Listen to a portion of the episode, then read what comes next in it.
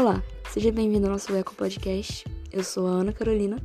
E eu sou o Rafael Salgado, e nós vamos introduzir e explicar um pouco da situação do meio ambiente.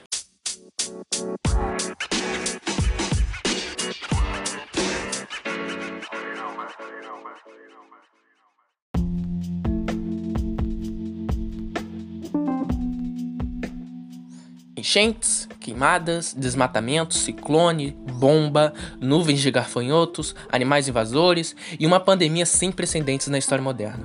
O ano de 2020 apresentou grandes desafios relacionados ao meio ambiente e encerra com o terceiro ano mais quente já registrado. Por outro lado, 2020 foi marcado pela união dos países em construir uma economia mais verde. Começando a falar sobre o Pantanal, que em 2020 recebeu atenção internacional em razão dos incêndios que queimaram o bioma e mataram milhares de animais. O fogo atingiu unidades de conservação, incluindo o Parque Estadual Encontro das Águas, que reúne a maior população de onça pintada do mundo.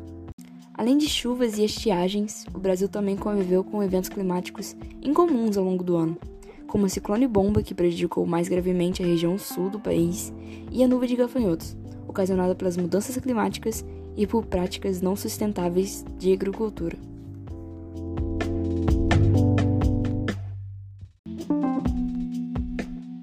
E o que o ministro do Meio Ambiente fez esse ano?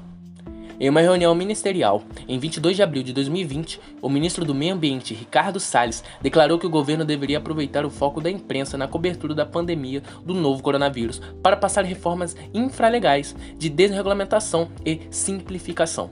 Nas palavras de Salles, para isso, precisa ter um esforço nosso aqui, enquanto estamos nesse momento de tranquilidade nos aspectos de cobertura de imprensa. Porque só se falam de Covid, e ir passando a boiada e mudando todo o regramento e simplificando normas. Entre as tentativas de mudança orquestradas pelo governo federal estão as alterações na fiscalização de exportação de madeira e demissões nos órgãos de controle ambiental.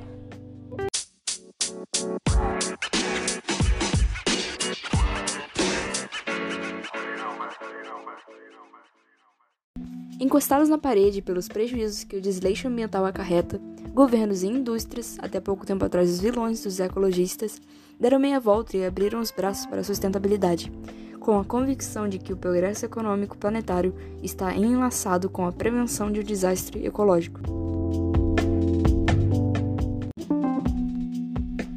A percepção geral é que, se o esforço não for global, a estratégia desanda. Isso levou o presidente americano Joe Biden a promover a Cúpula de Líderes sobre o Clima, uma reunião virtual em que 40 chefes de Estado, Bolsonaro inclusive, foram convocados a expor as suas armas contra as mudanças climáticas. Os sinais são inconfundíveis, a ciência é inegável e o custo da inércia só faz subir.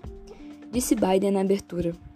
Dos países presentes, 39 expuseram rotas mais ou menos definidas para o futuro verde.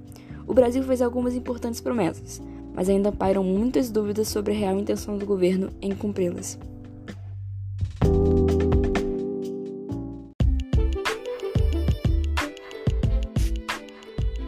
Bom, e para finalizar o Eco Podcast, esse ano as principais potências mundiais estão com os olhos atentos à Amazônia. Seguindo a pauta dos últimos anos e a política ambiental para proteger a principal floresta tropical do mundo, devido à falta de medidas eficazes para combater o desflorestamento em 2020. A floresta amazônica brasileira registrou um desmatamento de 1,5 milhão de hectares, 13% mais do que em 2019.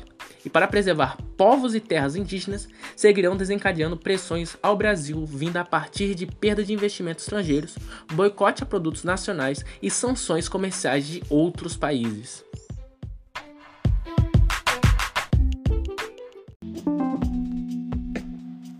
Importante destacar que grande parte da população tem se preocupado mais com o ecossistema. Essas mudanças dos padrões do consumo da sociedade, principalmente da juventude, vêm ganhando espaço e os modelos atuais de sustentabilidade estão sendo adaptados e a economia circular está ganhando cada vez mais relevância. Então lembre-se sempre, o futuro do nosso planeta está em nossas mãos.